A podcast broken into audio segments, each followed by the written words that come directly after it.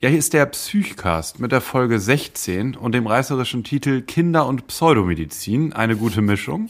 Heute im Gespräch mit Jan Aude Ost. Unser geschätzter Gast ist gelernter Gesundheits- und Krankenpfleger, ist richtig, Jan? Ne? Gesundheits- und Kinderkrankenpfleger, ja. Gesundheits- und Kinderkrankenpfleger und ähm, studierte später noch Medizin und ist jetzt seit längerer Zeit schon Arzt in der Kinder- und Jugendpsychiatrie und beschäftigt sich zusätzlich gerne mit Themen der Alternativ- und Komplementärmedizin. Damit qualifiziert er sich zum perfekten Gast, wenn es Perfektion überhaupt gibt, zum perfekten Gast für den Psychcast. Und wir begrüßen dich ganz herzlich, Jan Aude Ost. Hallo, herzlich willkommen.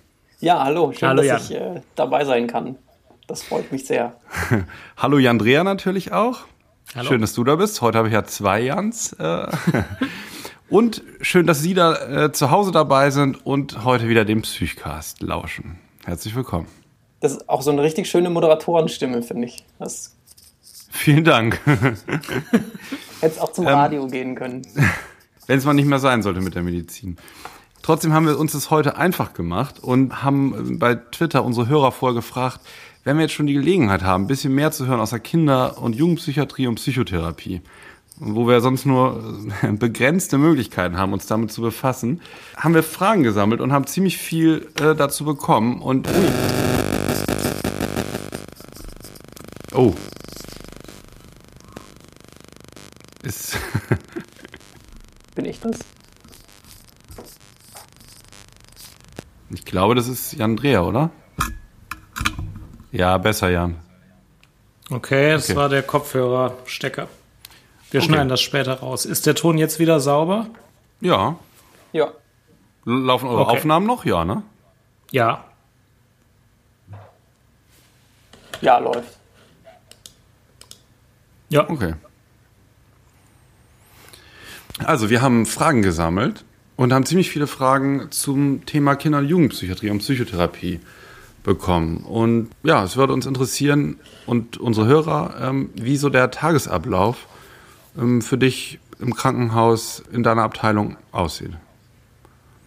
Ja, da, also da würde ich vielleicht den Tagesablauf von der Akutstation erzählen, weil das wahrscheinlich so das äh, am besten vergleichbare ist. Im Moment bin ich zwar in der Tagesklinik, aber da war ich relativ lange.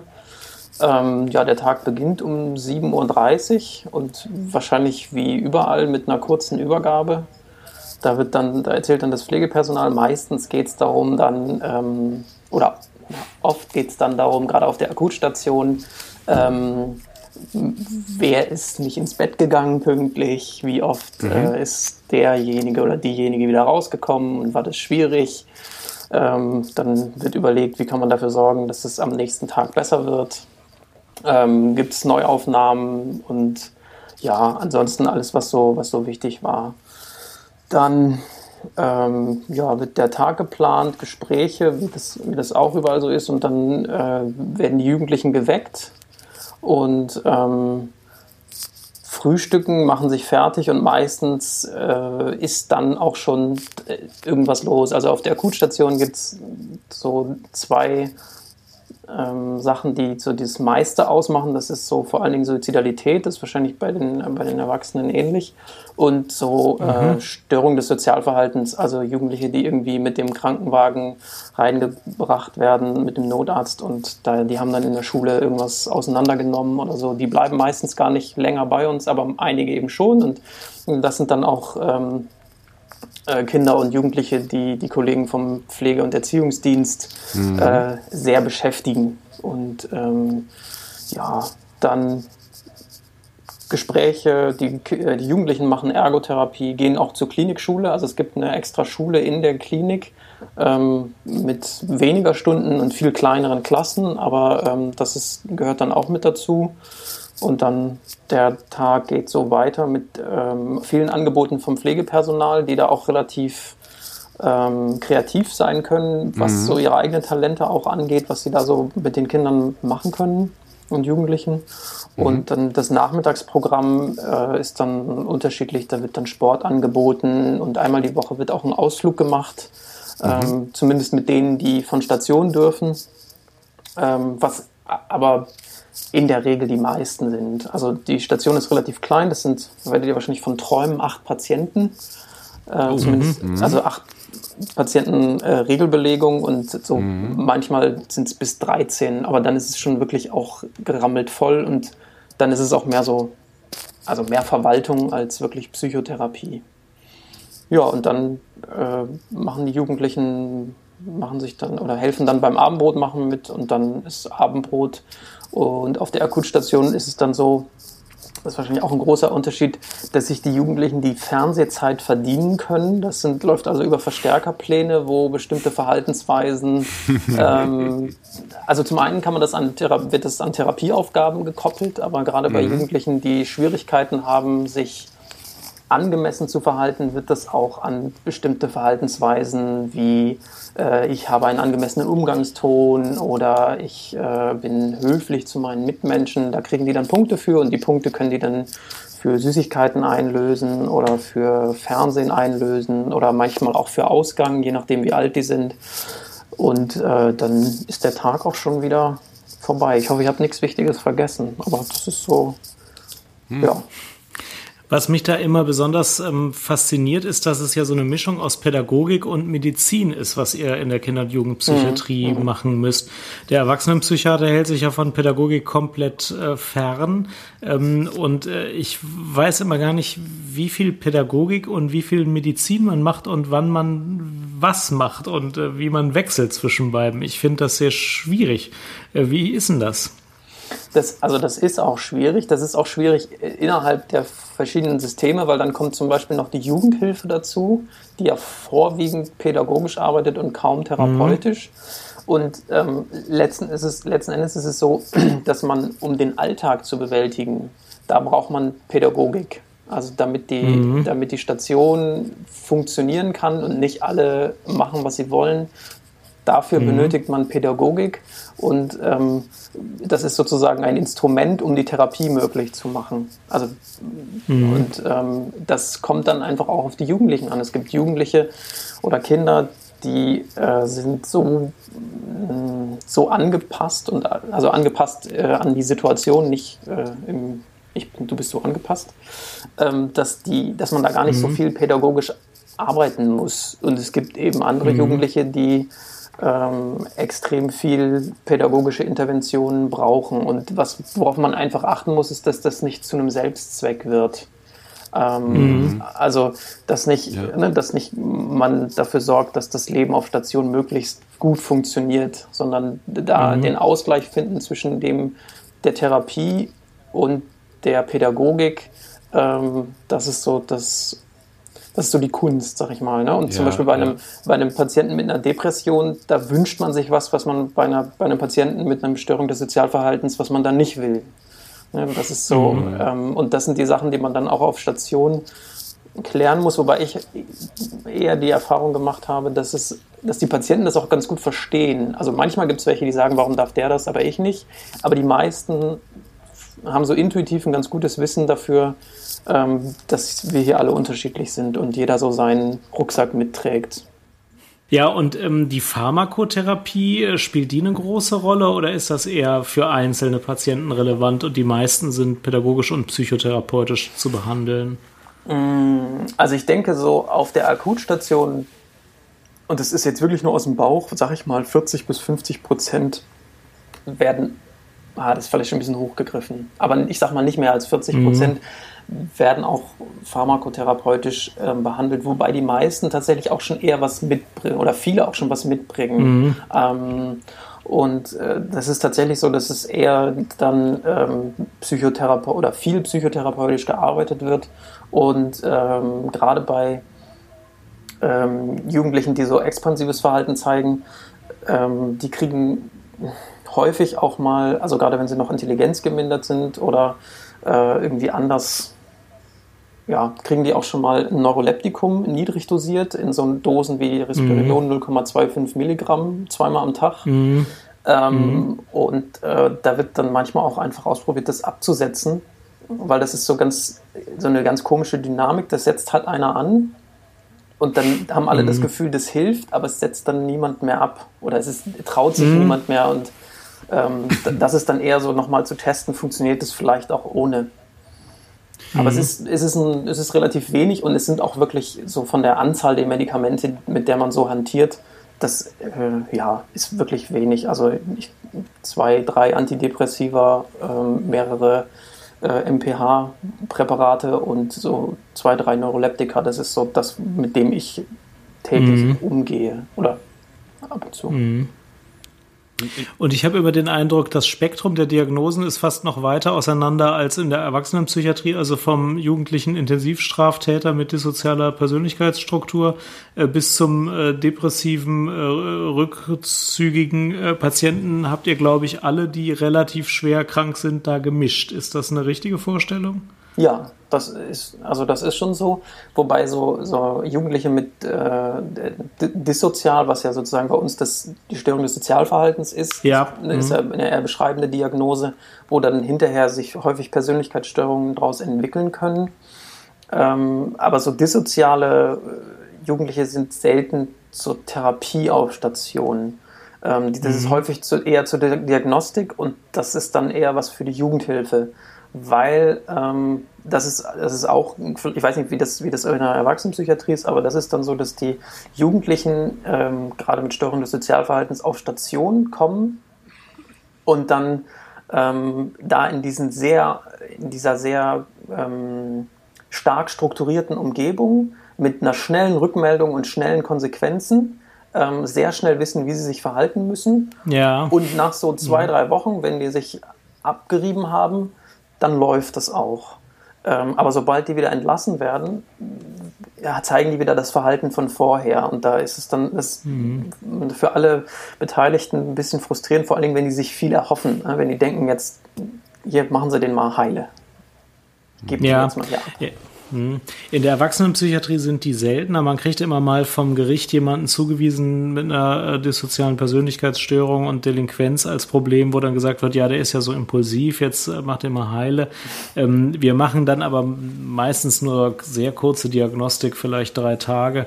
Ähm, und äh, dann gucken wir halt, ob die Therapie wirklich stationär sein soll oder nicht. Und meistens geht es dann doch ambulant, ähm, wobei die ähm, Fragestellung, was man bewirken kann an die Therapie, die ist natürlich in der Erwachsenenpsychiatrie viel nüchterner. Ne? Also bei einem Jugendlichen kann ich mir schon vorstellen, dass sich alle noch sehr viel erwarten. Beim Erwachsenen ist so, entweder das Gericht beauftragt eine Therapie oder es beauftragt keine. Und wenn es keine beauftragt, äh, dann muss schon der Patient selber ja einen Behandlungswunsch haben. Also da gibt es ja nicht so komische Wege, wo sich alle das so wünschen, sondern also wenn der Patient das nicht selber wünscht, äh, dann geschieht es auch in der Regel nicht. Mhm. und das Gericht beauftragt ja keine Therapien, das würden wir auch nicht machen, das müsste ja dann in der Forensik sein und das ist wieder eine ganz andere Schublade. Also dadurch sind die, die Fragen meistens klar und meistens hat man einen völlig eindeutigen Behandlungsauftrag, der vom Patienten kommt. Mhm. Also der Behandlungsauftrag ist bei uns sicherlich nochmal äh, schwieriger und vor allen Dingen die, die Freiwilligkeit. Mhm. Also ähm, mhm. da, da hängen halt auch viele Leute drin und ne, wenn, also wenn mhm. Jugendliche wissen, meine Eltern wollen das, äh, gut, jetzt mit, mit einer Störung des Sozialverhaltens, die interessiert das vielleicht nicht so, ähm, aber auch bei, bei anderen Störungsbildern ist es heute manchmal so, dass die Jugendlichen auch selber gar nicht, also gerade auf der Akutstation will halt niemand bleiben länger als er muss. Ist ja auch gut, dass da niemand bleiben will. Mhm. Aber so auch der, da ist so häufig oder manchmal ist es dann so, dass nicht klar ist, wer will denn hier jetzt eigentlich Therapie? Und das mhm. ist äh, also häufig auch so, dass dann eine Aufgabe, also das ist zum Beispiel jetzt in der Tagesklinik eine Aufgabe rauszufinden, möchtest du hier sein und was, was willst du von uns? Mhm. Und ich weiß das, oder habe ich das richtig im Kopf, wenn jemand 17 Jahre und 11 Monate alt ist und sagt, ich habe keine Lust im Krankenhaus behandelt zu sein und die Eltern sagen aber beide, doch, du musst jetzt ein anderer Mensch werden, geh ins Krankenhaus, dann müsst ihr den schon auch erstmal aufnehmen. Oder könnt ihr dann auch sagen, nö, das ist jetzt Quatsch, wir lassen das jetzt? Nee, das können wir sagen. Also bei, ah, ja. bei mhm. uns ist es so, dass für eine Zwangsaufnahme äh, muss es drei Menschen geben, die dafür sind. Das sind einmal die Eltern, mhm. Die müssen mhm. es beim Familiengericht beantragen, dass der Jugendliche mhm. äh, gegen seinen Willen in der Kinder- und Jugendpsychiatrie ausge, äh, untergebracht mhm. wird und wir. Und wenn eine dieser drei Personen sagt, nee, das läuft nicht, dann wird das entweder gar keiner oder ein sehr kurzer Aufenthalt. Also wie oft, wie oft ja. ist es, wie oft ist das nötig? Also jetzt äh, im jugendlichen Alter, sagen wir mal, eine Behandlung gegen den Willen des Patienten nach diesen Regelungen, die du eben gesagt hast, dass also Eltern äh, und äh, ihr als Behandler das für sinnvoll erachtet. Mhm. Das ist also meistens ist das, wird das zur Diagnostik genutzt. Also so ähm, mhm. Jugendliche, die aus dem Jugendhilfebereich kommen, wo alle fragen, naja, ist das jetzt ein pädagogisches oder ein psychiatrisches Problem? Ähm, wobei man das wahrscheinlich auch nicht immer ganz gut trennen kann, aber ist das, ne, kann man da psychiatrisch oder therapeutisch was erreichen? Da macht man dann drei Wochen Diagnostik, das ist so das häufigste. Ähm, eine Therapie gegen den Willen von Jugendlichen wird also ganz, ganz selten gemacht. Meistens ist es, wenn suizidale Patienten da sind und ähm, die nicht bleiben wollen. Und das ist dann eine, aber eine Krisenintervention gegen den Willen von den Patienten. Mhm. Und ähm, sobald die nicht mehr suizidal sind, ist von unsererseits auch dann mhm. kein Wunsch mehr da, die zu behalten. Unter anderem auch, weil je mehr wir gegen deren Willen machen, ist, sind wir ja auch dann auf einmal Systeme, die nicht mehr als hilfreich erlebt werden. Das ist ja auch mhm. einfach dann großer Mist. Mhm. Ist es eher ähm, eine Minderheit auf der Station? Sind die meisten freiwillig da? So freiwillig, wie man auf einer Akutstation sein kann, ja. Die meisten, mhm. also ich, vom, vom Rechtshintergrund meine ich. Genau, ja, ja, die meisten, die meisten sind schon eher freiwillig da und ähm, es gibt auch, also was, was häufig passiert ist, dass man dann am Anfang einen Beschluss hat und dann irgendwann sagen sie, ja, so schlimm ist es nicht und irgendwie hilft es ja auch und dann bleibe ich halt doch freiwillig. Mhm. Ja. Äh, in welchem Alter geht das los äh, bei euch auf der Akutstation? Äh, was würdest du sagen, wie, wie, was sind so die jüngsten Patienten, die häufig aufgenommen werden? Die jüngsten auf der Akutstation sieben. Mhm. Sieben. Jünger, jünger ist es, also jünger wird eigentlich, habe ich noch nicht erlebt, könnte theoretisch, ja. da gibt es sozusagen kein Alter nach unten, aber ähm, für Jugendliche, die, äh, also die jünger sind, macht man eher dann sowas wie Familientagesklinik, weil da ist dann häufig tatsächlich auch viel, was man noch pädagogisch machen kann. Also es gibt mhm. eine Klinik bei uns, wo, wo Eltern mit Kindern aufgenommen werden und äh, das ist eine tagesklinische Einrichtung und äh, die würden dann eher dahin kommen. Ja, ja. Mhm. Du arbeitest in einem Landstrich Deutschlands, wo es immer heißt, es würde auch viel mit Crystal Meth und ähm, Amphetamin äh, Probleme geben. Wie ist denn das in der Kinder- und Jugendpsychiatrie? Ja, also so ein bestimmtes Klientel, ähm, die vielleicht in anderen Großstädten was anderes nehmen würden. Äh, also Crystal ist allgegenwärtig. Also das äh, mhm. nehmen nehmen relativ viele. Ähm, wobei wir ähm, mit einer anderen Klinik in, in ähm, dem Landeskrankenhaus in Arnsdorf äh, sozusagen eine Aufteilung haben, dass äh, wir quasi keine Drogentherapie machen.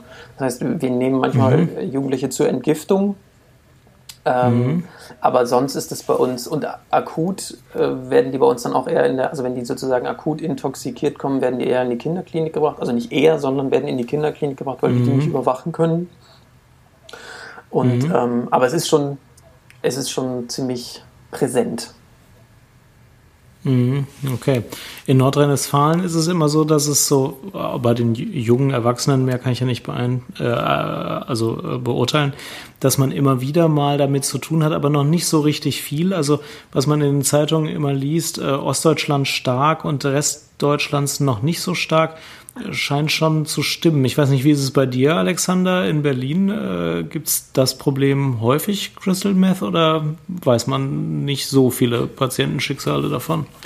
Ähm, Crystal Meth hatte ich heute gerade wieder gehört, ähm, ja. dass es eingenommen wird. Aber ich kann jetzt wirklich keine, überhaupt keine verlässlichen Zahlen sagen, weil ich jetzt auch eine bestimmte Patientengruppe äh, sehe, die mhm. jetzt der Meinung ist, eher bei Erstverschwörung psychosomatisch krank zu sein, also die jetzt mhm. erstmal ja. meinen wegen einer Suchtproblematik zu kommen, kommen eher nicht zu mir. Von daher wäre jetzt alles, was ich sagen würde, also Zahlen hier aus dem Land Berlin hm, kenne ich jetzt im Moment nicht und was ich jetzt sagen würde, wäre wirklich zu subjektiv, als, als dass das mhm. verwertbar wäre. Mhm. Ja. Okay. Insgesamt äh, meine ich äh, in den letzten zwei Jahren sowieso einfach vom Eindruck her eine massive Zunahme der synthetischen Drogen wahrzunehmen. Aber auch das kann jetzt mein Eindruck sein, wobei ich schon glaube, dass das gerade in, in Berlin zunehmend ähm, ähm, leichtfüßig konsumiert wird. Mhm. Mhm. Also eine Kollegin von uns macht hier ein, äh, ein Forschungsprojekt zu, äh, zu Crystal und ich glaube, die untersucht aber Leute, die das nicht mehr nehmen. Und die sagt, dass der die Tür eingerannt, Tü Türen eingerannt werden. Mhm. Und zwar auch von Leuten, wo man das jetzt nicht erwarten würde und die mhm. da äh, so ein bisschen auch äh, ja, laissez-faire mit umgehen. So, ja, habe ich mal ja, probiert ja. und musste ich mal lernen mhm. und hier mhm. mein Nachbar nimmt das und der nimmt das und ich kann ihn da, soll ich noch, soll noch jemand anrufen? Also das scheint schon auch äh, doch ziemlich verbreitet zu sein. in Berlin ist es auch unter jungen Leuten, ich sag mal zwischen 20 ähm, und 30 häufig auch so, dass es so wahrgenommen wird, dass es ganz gut wäre, auch um sich zu steuern und auch um negative Gefühle äh, ähm, zu überwinden und teilweise auch, um überhaupt einen Prozess äh, mit sich zu kommen, in die Auseinandersetzung. Also ganz ähm, kuriose ähm, so Einschätzungen äh, so einer das neue LSD. Höre ich häufig. Ja. Ja. ja. Ähm, eine andere Frage, ähm, die äh, wir von Peter Teuschel nochmal aufgenommen haben, äh, der ja auch kürzlich bei uns zu Gast war und äh, der jetzt erfahren hat, dass du heute hier bist.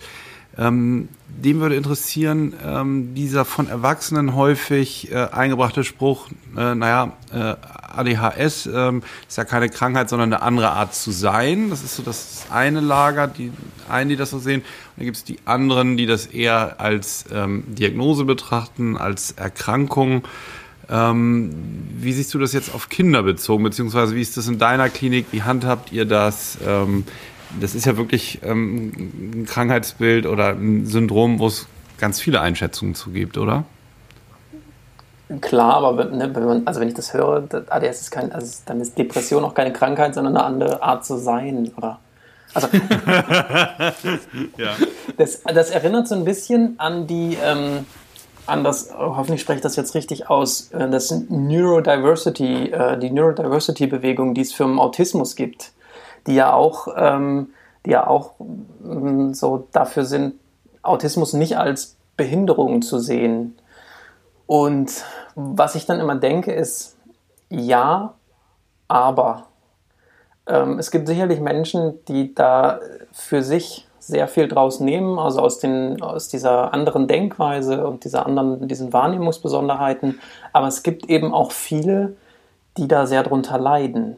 Und wenn man jetzt sagt, das ist kein, also die, die, die, das, die da nicht drunter leiden, die haben ja eigentlich per Definition auch keine Krankheit. Und die, die drunter leiden, sind die, die eine Krankheit haben. Und die, die sich in dieser Bewegung, die die Energie haben, in dieser Bewegung so viel zu sprechen, das sind ja die, denen es gut geht. Und die, die schweigen, sind die, denen es schlecht geht. Und deswegen ähm, finde ich, ist es halt wichtig, da auch einen Weg zu finden, äh, beides irgendwie möglich zu machen. Also ähm, man begegnet, also gerade bei ADHS begegnen wir auch häufig Leuten, die sagen, hm, naja, und gerade bei den Medikationen, bei der Medikation sind die dann sehr skeptisch und ich habe da was im Internet gelesen und ähm, ja, das sind dann, Eltern haben natürlich nochmal eine andere Verantwortung gegenüber ihren Kindern, als wenn jemand einfach sagt, na dann probiere ich das mal aus. Ne? Wenn es mir hilft, hilft es mir sonst nicht. Ähm, ja, aber wenn man mal so einen Jugendlichen oder so ein Kind gesehen hat mit so einer ausgeprägten ADHS, ähm, ja, dann ist das eine andere Art zu sein und deswegen eben eine Krankheit. Ja, ich habe da auch noch eine Frage zu. Wir in der Erwachsenenpsychiatrie stellen ja auch manchmal auf Methylphenidat ein, aber wir machen nie das im Doppelblindversuch, dass wir also mal ein paar Tage lang äh, ein Medikament oder ein Placebo geben und gucken, wird's besser und dann das nicht mehr so machen. Ich kenne eine, die sagt, in der Kinder- und Jugendpsychiatrie würde das aber regelmäßig so gemacht, wenn man auf Methylphenidat einstellt, dass man dann schon einen doppelblinden Versuch macht. Und ähm, ich habe das aber nur von dieser einen Person gehört. Ist das eigentlich wirklich üblich, dass man das äh, doppelblind ausprobiert, ob es wirklich besser wird unter der Substanz? Mhm. Also wie üblich das ist, das kann ich jetzt nicht sagen, weil ich nur da tatsächlich nur mhm. unser, unser, unsere Klinik kenne. Aber bei uns ist das mhm. üblich, wir machen das auch ambulant. Also auch da ah, ja. mhm. Doppelblindversuche mhm. äh, gemacht. Zumindest soweit ich das weiß, wird das auch ambulant gemacht. Beschreib Und, mal kurz, wie das mhm. abläuft, bitte nochmal. Ähm, also da wird die Medikation von irgendjemandem gestellt, der nichts mit dem Patienten zu tun hat, wird dann ähm, beschriftet, äh, beziehungsweise in Tüten kommt, kommt es, für welchen Tag welche, äh, welche Dosis ist. Dann äh, wird es den Eltern entweder mitgegeben oder bei uns eben in der Klinik gegeben. Dann äh, gibt es äh, Connor-Skalen für das Pflegepersonal, also Stationen fürs Pflegepersonal, für die Ergotherapie, Physiotherapie, für die Schule. Die füllen das aus. Ähm, die Patienten selber füllen das auch nochmal aus, sagen, habe ich es genommen oder nicht. Ähm, in der Tagesklinik kriegen dann die Eltern das auch nochmal ähm, oder ambulant natürlich auch nochmal die Eltern. Dann kommt es am Ende, wird das alles eingesammelt und ähm, dann entblindet. Wobei ich mhm. mir dann angewöhnt habe, zusätzlich auch noch quasi eine Dreifachverblindung zu machen und äh, alles, alle Daten zu sammeln und dann zu sagen, ja, also sozusagen eine Endeinschätzung zu machen, weil es auch nicht immer ganz eindeutig ist. Und äh, dann erst, wenn ich die Endeinschätzung habe, dann sozusagen auch für mich zu entblinden, weil ich dachte, da kann man ja auch nochmal sehr viel Interpretation mhm. von sich reinbringen. Mhm. Und ich könnte mir vorstellen, dass es da nicht selten zu Überraschungen kommt. Also, dass die Leute unter dem Placebo äh, genauso gut besser werden wie unter Methylphenidat. Ist das äh, ganz selten oder gibt es das häufiger mal? Nee, das, äh, das gibt es häufiger mal. Also, ich erinnere mich an einen Patienten, wo ich ähm, noch den den Kollegen vom Pflegepersonal vor mir stehen sehe und der sagt, oh, war ein wundervoller Tag, die, das, die Se der Segen der Pharmakotherapie. und ähm, letzten Endes hat es dann überhaupt keinen Unterschied gemacht in der Auswertung. Mhm. Ich habe wieder eine Tonstörung. Jetzt ist wieder weg die Tonstörung. Ja, ja das finde ich sehr interessant. Mhm. Ja, wofür spricht das jetzt? Das spricht dafür, dass äh, manchmal äh, das Methylphenidat nicht, nicht nötig ist, oder? Genau, das spricht, ja. das ist dann einfach, dann bekommt es nicht. Also sonst bräuchten wir den Test ja nicht machen. Also das spricht dafür auch, dass der Placebo-Effekt in der Psychiatrie und Psychotherapie in diesen Bereichen relativ groß ist und wir das oft ja, unterschätzen. Das, das, ist das eine, aber das, das ist doch jetzt, also wir äh, haben ja sicherlich ganz unterschiedliche Hörer und es wird ja auch welche geben, die jetzt skeptisch sind, äh, also ob diese Diagnose dafür auch ausgeweitet wird, um diese Medikamente zu verkaufen. Wird, wird deiner Meinung nach zu viel oder zu schnell behandelt? Oder würdest du sagen, ähm, naja, auch der Placebo-Effekt, also das ist ja bei allen Medikamenten wahrscheinlich die größte oder äh, häufig ja auch erwiesenermaßen die größte Wirkung. Also gibt es jetzt zu viel Methylphenidat für ADHS-Kinder oder ist es schon so alles im Gleichgewicht? Kosten-Nutzen? Das auch, auch da, also die, die Ne, die, die Frage ist, wie viel der Diagnosen, die gestellt worden sind, richtig gestellt worden. Und das kann eben niemand beantworten, weil im Moment ist es ja so, dass gesagt wird, der hat ADHS, irgendein Arzt hat das gesagt. Und wenn er das hat, dann bekommt er das Medikament. Und das ist ja sozusagen eben bei großen Mengen der Maßstab, den wir haben.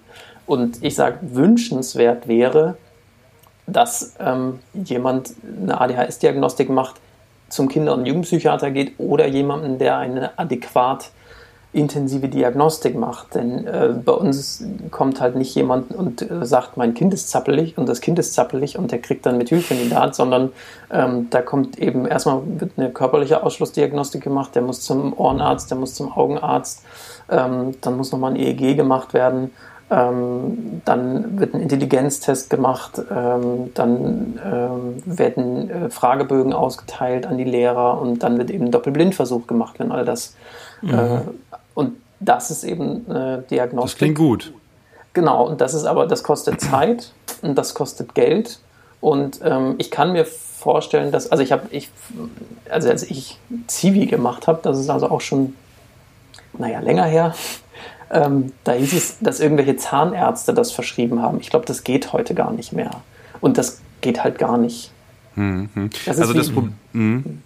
Das ist wie bei jedem Medikament, wenn die Indikation stimmt, dann ist das das passende Medikament. Aber wenn die Indikation nicht stimmt, dann ist auch das Medikament falsch und jedes andere auch.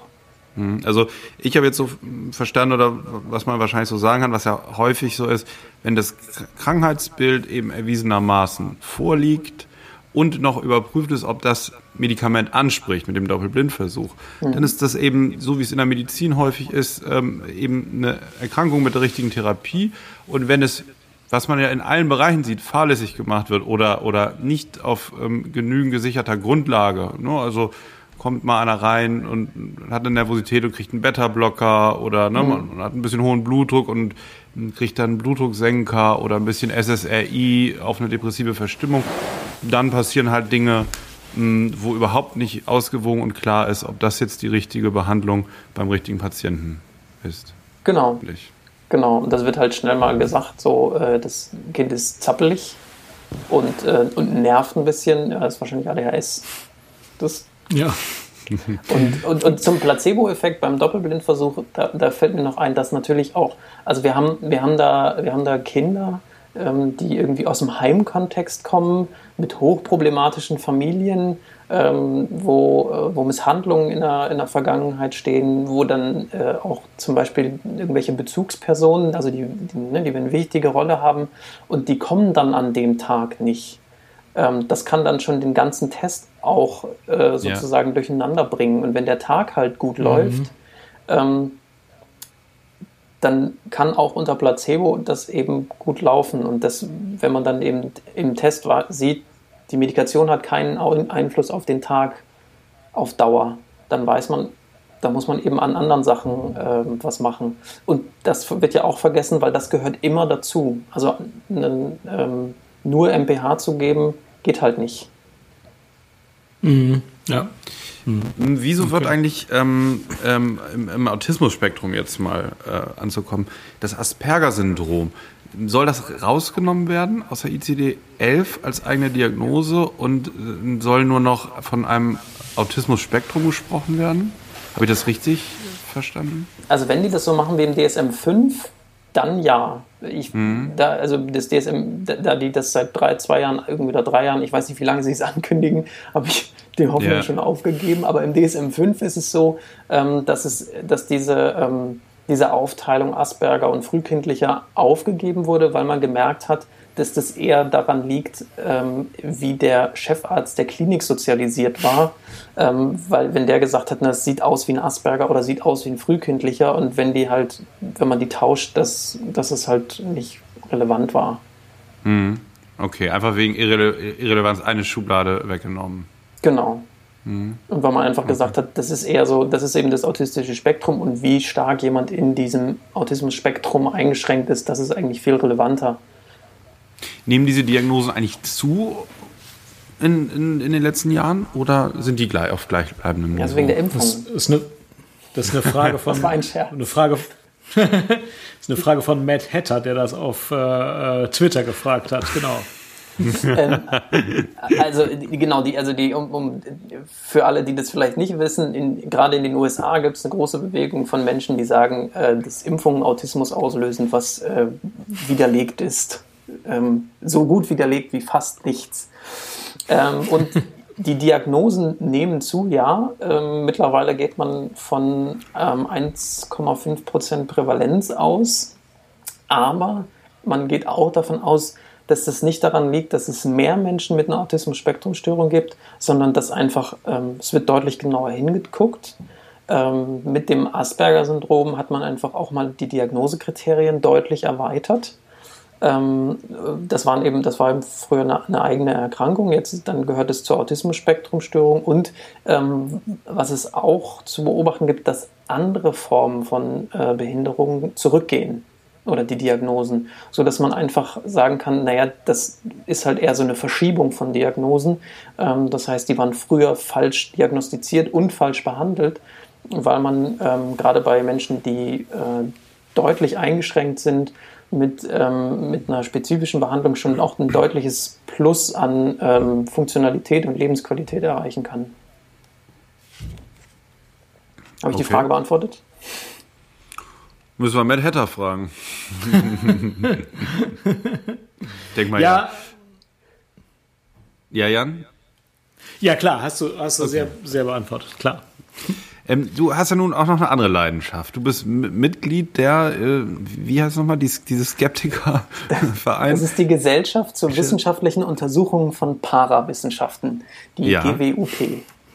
Ja. Da bist du drin. Unter anderem war Holger Klein da auch mal drin. Ne? Werden ja viele kennen, die so Podcasts hören. Der ist aber irgendwie ausgetreten. Ist das korrekt? Uh, das, ich weiß, dass der drin war, aber die, also Ja. es, hat, äh, es hat wohl interne Verwerfungen gegeben. Ich hab, also hat mir irgendein Vögelchen gezwitschert und ich weiß Mhm, auch nicht, okay. Wahrscheinlich erzähle ich schon zu viel. Ähm, also es sind Leute aufgetreten und haben Ja, äh, ein eigenes Projekt nochmal gegründet. Ich weiß nicht, ob er dazugehört. Okay. Ähm, wie, wie bist du äh, äh, an den Verein gekommen? Oder was hat dich daran gereizt? Oder was, Was hat mich daran gereizt? Ich, ich versuche mal die lange Geschichte kurz zu erzählen. Ähm, also ich war eigentlich so dieser, ähm, diesem warmen, kuscheligen Teil der Medizin immer zugeneigt. Ähm, und äh, habe dann in einem Online-Forum mal jemanden getroffen, der zum HIV-Virus ziemlichen Bullshit erzählt hat. Der hat halt gesagt, das gibt's nicht und so. Und äh, da saß ich gerade in der ähm, Uni-Bibliothek und habe eigentlich eine Doktorarbeit geschrieben, hatte dementsprechend Zeit und habe ähm, quasi recherchiert, warum er sich irrt. Und dann war das gegessen und dann hat er irgendwann geschrieben einen Artikel über Homöopathie und den habe ich mir durchgelesen. Der gleiche Typ dann. Der auch gleiche Typ. Der sagt, HIV-Virus gibt's ja gar nicht. Genau. Und der hat halt was zur Homöopathie gelesen. Und dann habe ich diesen Text gelesen und habe gedacht, das kann auch nicht stimmen. Der hat bestimmt auch keine Ahnung von Homöopathie. Da hat er nicht gesagt, die gibt's nicht, oder? Nee, die hat er, da hat er gesagt, das ist total super. Ganz großartig, hat er gesagt.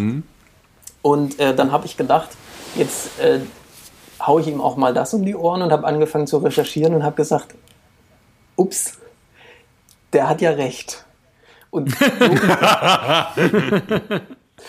und äh, also der, ne, der, der hat recht in seiner Einschätzung zur Homöopathie. Und so bin ich da irgendwie reingekommen und bin so in diese ganze Welt Homöopathie, Alternativmedizin gekommen und habe mich da immer mehr mit beschäftigt. Und dann trifft man irgendwann, wenn man da sich sehr mit äh, oder sehr intensiv mit auseinandersetzt, trifft man automatisch auf die GWUP, weil die da einfach viele Materialien auch äh, im Netz äh, bereitstellt und da sehr aktiv ist.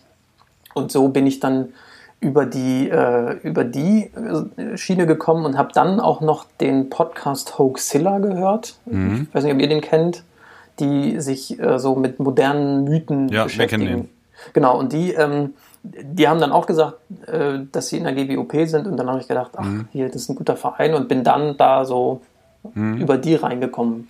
Womit hatte der Typ recht jetzt in dem Artikel? Nee, man, mit äh, seiner Beschreibung von Homöopathie hatte der, ich weiß Ja. nicht mehr, was der geschrieben hat. Es hörte sich erstmal schräg an für dich, aber wenn man Genau. genauer, sich genauer eingearbeitet hat, dann war, war das gar nicht so verkehrt, meinst du? Das, also seine Beschreibung war, Mhm. war richtig, aber Homöopathie ist verkehrt. So, Wie heißt so, du? Wer, ich glaube, das tut nicht so zur Sache, der ist nicht. ach so, okay, ich dachte, es wäre irgendwie ein nee, es war Bekannter. kein Bekannter. Ich, Ach so, okay, alles klar. Wollen den mal nicht in die. Öffentlichkeit Nee, nee, das zeigen. wollen wir nicht machen. Dafür sind wir ja bekannt, dass wir sowas nicht machen. ähm, wa- was ist denn verkehrt an der Homöopathie? Ah, ähm, ist die Frage, wollen wir uns jetzt darüber unterhalten, dass sie einfach unmöglich ist? Also naturwissenschaftlich unmöglich? Nee, das ist, also, mh, das ist, glaube ich, gar nicht nötig. Okay, alles klar. Also wenn das der, dann, dann wäre sozusagen die Frage, warum sollte man äh, Placebo-Medizin äh, ablehnen? Oder magisch aufgeladene Placebo-Medizin ablehnen? Ich mache mir, mach mir keine Freunde gerade. Nein, nein, ich finde auch, in den Psychofächern muss man mit dem Placebo-Effekt ganz, ganz äh, sensibel umgehen. Man darf kein Vertrauen verwirken, indem man das einsetzt äh, und es falsch etikettiert. Ich finde, ähm, es gibt den Placebo-Effekt und äh, man muss sich den auch, man muss den auch gar nicht kaputt machen, aber man darf nicht ähm, den aktiv einsetzen und ein Placebo geben, meine ich, weil man sonst das Vertrauen verliert und äh, zwischen Homöopathie und einem aktiv eingesetzten Placebo-Effekt gibt es eben naturwissenschaftlich gesehen Ja. keinen Unterschied. Und äh, deswegen finde ich das auch ein sehr sensibles Thema. Es gibt sehr viele Patienten, die sich das ja wünschen, ähm, aber das heißt auch nicht unbedingt, dass ich das dann auch so machen muss. Ähm, da muss man eben drüber beraten. Und ähm, ich finde, man muss sich da sehr sauber positionieren. Wenn man selber nicht glaubt, dass es äh, eine substanzspezifische Wirkung hat, sondern nur die Behandlung eine Wirkung hat, dann finde ich, soll man auch die Substanz äh, nicht geben. Es gibt ja dann auch wieder andere Menschen, die sagen, sie glauben an die Substanzwirkung. Ähm, dann ist das Vertrauensverhältnis, wenn die das aufrichtig glauben, nicht gestört. Aber bei mir ist das so, ich glaube nicht an eine Substanzwirkung in der Homöopathie, also gebe ich auch die Substanz nicht. Also für mich gibt es drei, drei Hauptaspekte dabei. Das eine ist das, was du gerade gesagt hast, die Transparenz. Ähm, wenn ich nicht dran glaube, dann kann ich keine transparente Behandlung machen, weil dann muss ich den Patienten anlügen. Ja. Ähm, damit einhergeht die, die Autonomie, die damit einfach auch gestört ist. Also die Patientenautonomie wird damit untergraben, wenn ich ihm was anbiete, äh, was nicht stimmt, weil er sich ja nicht aktiv ja. dagegen entscheiden kann. Und das, ähm, das Letzte ist, dass, und das ist sozusagen was, was mehr mit dem ärztlichen Fach als mit den Patienten zu tun hat, ist, dass es dann keine Maßstäbe mehr gibt.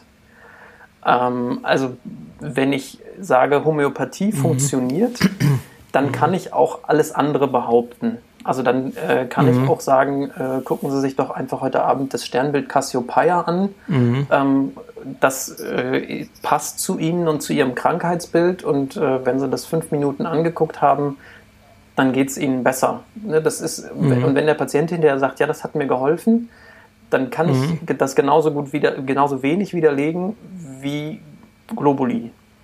Und ja. Mhm. was mich daran stört, ist, dass es einfach äh, immer noch, also dass es ärztlich verschrieben werden kann und dass es diesen Stellenwert hat.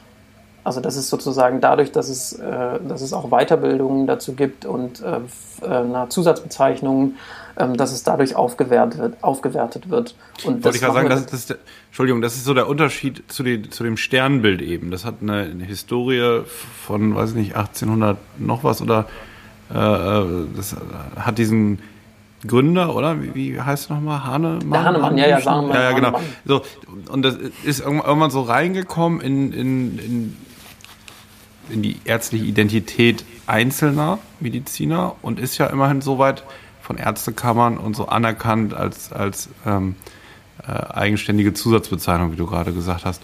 Das ist halt immer noch so der Unterschied. Der Unterschied ist nur eigentlich ein historisch gewachsener, oder? Gegenüber den ja. Sternbildern. Genau. Ja, aber ich meine, sonst legen wir so viel Wert auf Evidence-Based Medicine und die Anforderungen an alle Studien sind super hoch äh, und das ist auch richtig so, weil man so natürlich der Wahrheit auf die Schliche kommt. Und in dem Bereich geben wir das von Anfang an auf und verlangen das nicht. Äh, das ist schon äh, schräg. Also nicht alles, was historisch gewachsen ist, muss ja auch richtig sein. Richtig, ne? Das ist der Unterschied. Das ist historisch gewachsen. Das ist ein Breitenphänomen und die meisten sagen, es schadet ja nichts. Aber das mit dem Vertrauensverlust wäre ein potenzieller Schaden und äh, deswegen äh, schadet es schon was. Wenn ja, es kann, das, es kann wirklich auch schaden, äh, nämlich in dem Moment, wenn man andere Behandlungen unterlässt. Also gut, das ist ja auch ein alter Schuh für ja, viele klar, jetzt, aber das ist auch klar. Ja, vor allem bei Kindern. Ich denke mir, das ist bei dir ja noch viel häufiger. Also Erwachsene sagen sich ja eher, wenn ich zum Arzt gehe, dann macht er eh keine Homöopathie. Aber von Eltern höre ich ständig, ja, Mittelohrentzündung, also als erstes geben wir doch mal was Homöopathisches. Nicht, dass man bei einer Mittelohrentzündung immer Antibiotika geben muss, das ist nochmal eine andere Diskussion. Aber genau, aber also, also Eltern möchten ihren Kindern ja ganz besonders Nebenwirkungen ersparen und haben deswegen meiner Erfahrung nach eine ganz besonders hohe Neigung, gerade bei den Kindern erstmal was mit Homöopathie zu versuchen. Also. Also das ist tatsächlich jetzt so in der ähm, auf der Akutstation war es sowieso, da war das, da, das passt, da passte das Publikum selten. Mhm. Ähm, ja, kann ich mir vorstellen. Und äh, im Moment in der Tagesklinik ist es, es ist nicht so oft Thema. Vielleicht machen die Leute das mhm. eher dann zu Hause, weil äh, die mhm. das auch nicht mitgeben wollen oder ähm, mm, Vielleicht kommen die auch nicht auf die Idee. Manchmal, also Johanniskraut ist dann auch noch natürlich noch mal ganz beliebt, was keine Homöopathie ist und mhm. noch mal eine ganz andere Nummer. Aber ähm, so ne, mhm. was Pflanzliches ist halt dann auch noch mal ganz mhm. schön. Das wird ist auch beliebt. Und äh, ja, aber es ist jetzt, es war in der Autismusambulanz, da war es eher ein größeres Thema. Also da mhm. war, aber da war auch häufig vielleicht die, der Leidensdruck noch größer. Mhm. Okay. Mhm. Und, und manchmal ist es dann ja auch so, dass, also vielleicht in der Kinder- und Jugendpsychiatrie, das auch von außen häufig nicht klassisch aussieht wie eine Krankheit. Also ne, da macht jemand nicht so viel mit Freunden und hat keine Hobbys mehr und kann sich in der Schule schlechter konzentrieren. Ne, da denkt man vielleicht nicht sofort, ne, das muss man irgendwie mit Medikamenten behandeln. Also muss man auch nicht mit Medikamenten behandeln, aber da wird sozusagen mhm. vielleicht erstmal nicht an Krankheit gedacht und deswegen wird es vielleicht nicht so schnell dann auch mit äh, Alternativmedizin behandelt. Mhm. Mhm. Du sagtest, bevor du jetzt Skeptiker wurdest und Mitglied bei der GWUP, da fandest du so diese warme Seite der Medizin. Äh, das hast du auch in einem Vortrag erzählt, aus dem ich dich ja kennengelernt habe bei YouTube, wo du einen Vortrag auch so über die Paramedizin erhältst. Ähm, fand es eigentlich so ganz gut. Also hat sich da für dich grundlegend was gewandelt durch ähm, die Beschäftig das Beschäftigen mit der Thematik? Hm, ähm, kognitiv ja, emotional nein. Das ist interessant. Ich finde es auch also ich finde es ein interessantes äh, Phänomen immer noch, wenn ja. ich sage Homöopathie, dann wird mir ein bisschen, dann ist es irgendwie schön. Das ist ein schönes mhm. Wort und es fühlt sich gut an. Das, äh, und, und, und wenn ich ähm, da mit Menschen drüber rede, dann merke ich auch, dass mich das, also dass ich immer unheimlich nachdenken muss, was ist denn da jetzt schlecht dran? Und ähm, emotional bin ich da sozusagen immer noch auf derselben Stufe, dass ich das irgendwie noch schön finde. Das klingt so schön und es fühlt sich so schön an, aber kognitiv bin ich da mittlerweile schon ähm, also auf, am, am, ganz anderen Ende gelandet. Also was dann auch noch, weil häufig, wenn man da so tiefer in die, da gehört ja auch, da gehört auch eine Weltanschauung zu. Und wenn man in der Homöopathie ein bisschen gräbt, ähm, dann gibt es eben jemanden, der, ich weiß nicht, kennt, heißt der, der, ähm, ich sag mir jetzt mal, im 19. Jahrhundert aktiver Homöopath war und dessen Buch heute noch sozusagen als Standardwerk, das ist ja auch geil, aber gut, als Standardwerk des Homöopathen eigentlich gilt. Und der ähm, hat, die, die, die reden ja, also die Homöopathen behandeln ja eine, ähm, un, ein Ungleichgewicht der Lebenskraft. das ist ja das, was Hahnemann eigentlich beeinflussen wollte. Und das machen die ja immer heute noch. Und das ist, ähm, da, da, ist sozusagen, gibt's, suchen die nach dem Urgrund. Also einen Urgrund gibt es, warum wir alle krank sind. Und dieser Kent, der heute noch allen Homöopathen anempfohlen wird, sagt, der Urgrund liegt im Paradies, nämlich als Eva den Apfel aß. Und da hat er recht. Also da möchte ich mal zustimmen, ja. Jan, Jan, Jan, das schneiden wir raus, ja? Nein, dem stimme ich zu. Und äh, damit ja? ist klar, äh, Frauen sind an allen Erkrankungen schuld. Was ich, was ich damit sagen will, ist, da, da ist häufig. Okay, dem stimme ich da doch nicht. Was, da, so damit sagen willst, das steht so nicht auf UpToDate.com. genau. Ähm, also da ist häufig eine. Also das mal, ist nicht evidence-based, meint ihr? ich bin mir nicht so ganz sicher. Du kannst, ja mal, du kannst ja mal mit einem katholischen Priester darüber sprechen. ähm, ja, eine Sache muss ich unbedingt noch wissen. Bei aller Homöopathie. ähm, was sind Chemtrails? Chemtrails. Ähm, Chemtrails sind ähm, Chemikalien in der Luft, die aussehen wie Kondensstreifen, sich verhalten wie Kondensstreifen, aber keine Kondensstreifen sind, sondern eben Chemikalien ähm, mit ganz furchtbaren Namen und die sind dafür da, ähm, dass wir alle beeinflusst werden. Also, ähm, also entweder, nee, das ist, also es gibt Chemtrails, die beeinflussen uns, also mhm. unser Verhalten. Es gibt Chemtrails, die machen uns unfruchtbar. Es gibt Chemtrails, ähm, die machen, glaub, die machen wahrscheinlich Krebs. Und es gibt Chemtrails, die sind Wetterwaffen. Mhm. Ähm, die beeinflussen das Klima. Und das wird äh, eingesetzt von den Amerikanern der neuen Weltordnung, diversen Gruppen, um mhm diverse, sehr schlimme Dinge durchzusetzen. Also ja, Chemtrails ist eine Verschwörungstheorie eigentlich. Mhm. Mhm. Aber es gibt diverse Leute und eine wachsende Community, die das glaubt, oder? Ich weiß nicht, ob, ob die wachsend ist, aber es gibt eine mhm. Menge Leute, ja. Also das ist, und mhm. also das ist so eine der, der Bewegungen, die sich, glaube ich, äh, über das Internet äh, sehr weit nach vorne bewegt hat. Ehrlich gesagt habe ich, weil ich dich heute danach fragen wollte und du hattest ja das, glaube ich, kurz in deinem Vortrag erwähnt. Ich habe es kurz gegoogelt neulich so in, in der Vorbereitung und habe dann gesehen, der zweite Treffer war irgendwie das begrüßt wird von so einer Organisation, dass jetzt immer mehr Ärzte sich äh, diesem Problem annehmen und jetzt auch verstehen, dass es eben diese Chemtrails gibt und wie die wirken könnten und also da auf Patienten jetzt zugehen und da nicht mehr so ablehnend sind. Äh, ich hatte gleich so den Impuls, ich muss irgendwie dann wegklicken ziemlich schnell und konnte nicht weiterlesen, weil irgendwie das, das war eine ziemlich absurde Aufmachung, so diese Seite. Also es sah irgendwie so halb seriös aus, aber dann war das auch eine ganz, ganz merkwürdige Seite mit, mit äh, anderen so verschwörungstheoretischen Themen. Ähm, du behältst aber dauerhafter Interesse, oder? Diese Themen zu verfolgen und ähm, ja, die auch jedes Mal immer auf ihren möglichen Wahrheitsgehalt zu überprüfen. Denn ich habe so verstanden, die Skeptiker ähm, heißt ja nicht, Sachen einfach von vornherein abzulehnen, sondern dem nachzugehen und Gründe dafür oder dagegen zu suchen, oder? Genau, also die, die Skeptiker sind mhm. eigentlich diejenigen, die sagen, wenn es stimmt, wollen wir die Ersten sagen, die es erfahren. Mhm. Dummerweise suchen sie sich ständig Sachen aus, die nicht stimmen. Mhm. Das ist natürlich auch sehr frustrierend als Skeptiker. Ja. Hat man denn als Skeptiker die Leute, die das glauben, ähm, häufig am Hals, die dann irgendwie einen, einem E-Mail schreiben oder einen antwittern und ähm, belästigen, bedrohen oder irgendwie rumtrollen? Ähm, hm. und sagen hier, ihr macht uns das kaputt, ihr wisst es doch nicht, das sind doch die Amerikaner und so weiter. Da, also ich bin da relativ verschont, weil ich einfach auch nicht so prominent bin da. Also ich veröffentliche mhm. so ein paar Artikel im Skeptiker oder mal einen Vortrag auf dem Skeptiker-Kongress, also für eine sehr eingeschworene Gemeinde. Ich äh, predige also zu, zu, den Gläubigen, wenn man so will.